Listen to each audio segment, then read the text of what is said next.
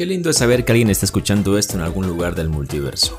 Recuerda que eres bienvenido, pero tus problemas y preocupaciones no lo son. Ponte cómodo porque este espacio es para relajarse y para que vivas un momento ameno. Hoy les saluda Rafaelo, creador de dibujos animados y antihéroe de mi propio sim mágico. Emily no me puede acompañar el día de hoy, pero le mandamos un abrazo fuerte. Hoy arrancamos con un nuevo programa de Fotograma Clave, el podcast de Club Interpolar. Para este programa he traído algunas informaciones, sobre todo dentro del mundo de las películas y el mundo de las series. Por ejemplo, comentarles de que Netflix estrenó Klaus, esta película de animación. Es una animación 2D, muy diferente a lo que se nos viene acostumbrado mostrar en películas como Pixar o DreamWorks. De hecho, creo que la animación 2D un poquito se ha visto relegada por lo que es el 3D. Pero esta película es impecable, realmente gráficamente muy bonita y muy llamativo visualmente hablando. Ahora, en cuanto a la historia, por el nombre, Klaus, ustedes podrían asumir de que la historia tiene como protagonista quizá a Santa Claus o Papá Noel. Pero no, justamente la película tiene como protagonista a un joven llamado Hesper. Y la película toma sobre todo como premisa principal esta máxima navideña de que un acto de bondad puede generar otro acto de bondad, a manera de un dominó, ¿sí? de que una buena acción puede traer otra buena acción. Y está muy bien la película tomando en cuenta de que no es una película de animación que intenta eh, ser llevada por el humor. Hay muchos momentos de ternura, de emoción y de suspenso incluso, cierto miedo también, que hace que la película pueda ser vista básicamente por un público totalmente familiar, es decir, desde el más pequeño la va a disfrutar, la va a disfrutar el chico, el adolescente, el papá obviamente, el adulto también disfrutará. Es decir, una película hecha para toda la familia. Y que juega muy bien y explora muy bien este mito de saber si Santa Claus es real o no es real. ¿sí? También de jugar mucho con el tema de los actos de amabilidad. Eh, esto es muy importante, creo yo, porque la sociedad lamentablemente se ha visto envuelta en el tema del consumismo, sobre todo en fechas de Navidad y demás. Entonces, básicamente, si ustedes quieren ver una película bonita, una película con su familia, generalmente en diciembre hay muchos días de vacación del feriado navideño de fin de año, y ver esta película, por ejemplo, en la víspera de Nochebuena del 24 de, de, de Navidad, casi digo el 24 de diciembre, que es Navidad el 25 de diciembre, eh, podrían disfrutar muy bien y pasar un momento muy lindo y ameno con su familia, con sus seres queridos. Entonces, recomendación para este feriado de diciembre, para este feriado de fin de año o para verla en cualquier momento de este mes de diciembre que empezará pronto e incluso desde ya pueden ir y verla ya pronto.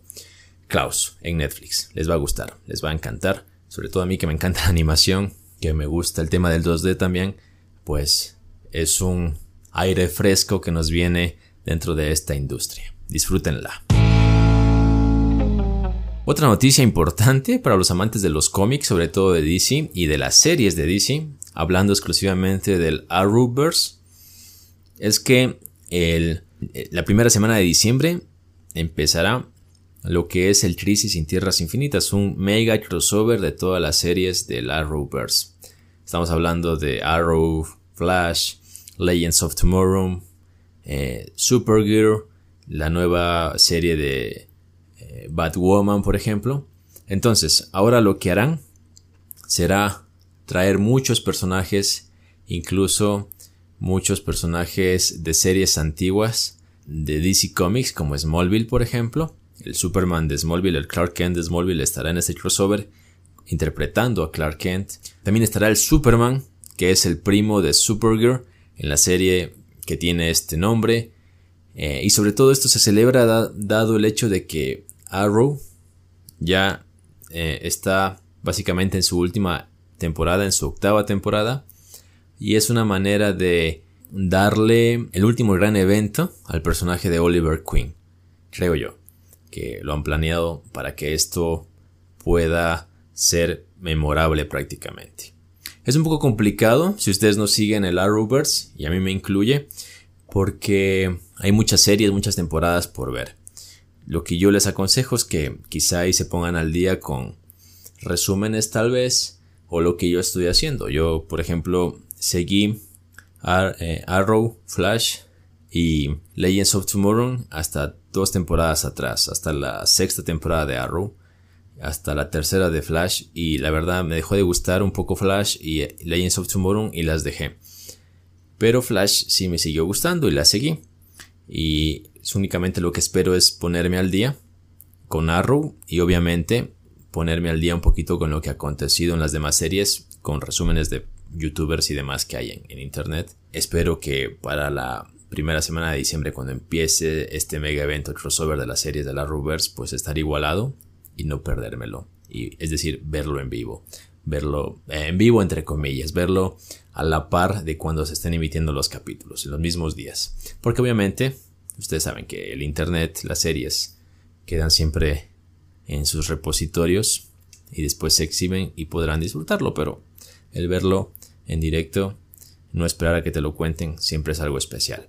Entonces, si son amantes de DC, si son amantes de la Rubbers, si son amantes de los crossovers, ay, perdón, si son amantes de los crossovers, me quedé sin voz, deben ver, deben intentar ver este mega crossover de Crisis en Tierras Infinitas, que de una u otra manera pienso que estará inspirado un poco en los cómics de este nombre de Crisis Tierras Infinitas, donde hay un mega caos en el multiverso de DC.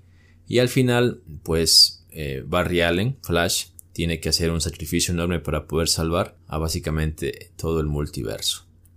Tal vez si se inspiren en eso, seguramente, además de inspirarse en el nombre, seguramente en algún que otro evento dentro de esta historia se habrán referenciado o se referenciarán. Ahí está bien dicho, creo referenciarán. Sí. No sé, tal vez si por allí algún personaje se sacrifica, pierde algo. Ya veremos. Esperemos que sea algo épico. Y para cerrar este podcast, que básicamente es bastante corto, comentarles de que Netflix planea hacer libros de algunas series que han brillado dentro de la plataforma. Todos sabemos que, por ejemplo, Game of Thrones se basa en un libro, 30 Reasons Why también. Pero ahora ocurre que Netflix que desea invertir el orden de los factores, es decir, no llevar libros a series, sino llevar series a libros. Y entre esas series más importantes que se convertían en libros están Élite, La Casa de Papel y La Casa de las Flores, mismas que han tenido gran recibimiento por parte del público. La pregunta aquí es, ¿ustedes los leerán? ¿Sí?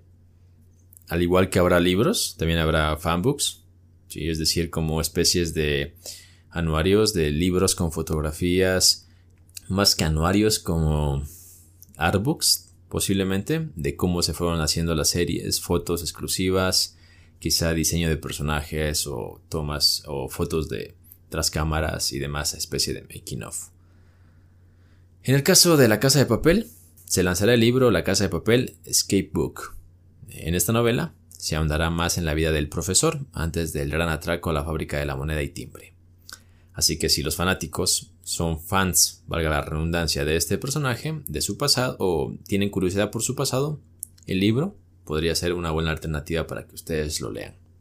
Para los seguidores de la Casa de las Flores, también habrá un material, un libro que es un fanbook, que llegará a donde las cámaras no pueden, básicamente, revelando aspectos desconocidos de este melodrama. Entonces, si ustedes son fans de alguna de estas series, comprarían alguno de estos libros y más importante aún, leerían algunos de estos libros. Esta ha sido un poco la información que quería traerles el día de hoy en Fotograma Clave. Compartir con ustedes esta semana. Esperemos que la siguiente semana podamos estar aquí con Emily y poder compartir nuestro programa y nuestro formato convencional. Ella y yo conversando, interactuando un poquito de las cosas que nos gustan a nosotros y a ustedes también. Y bueno amigos, esto ha sido todo por esta ocasión. Recuerden que amar es compartir, así que si comparten este podcast con alguien cercano, estarán generando más amor en este mundo. Y vaya que lo necesita. Nos vamos, pero volveremos próximamente.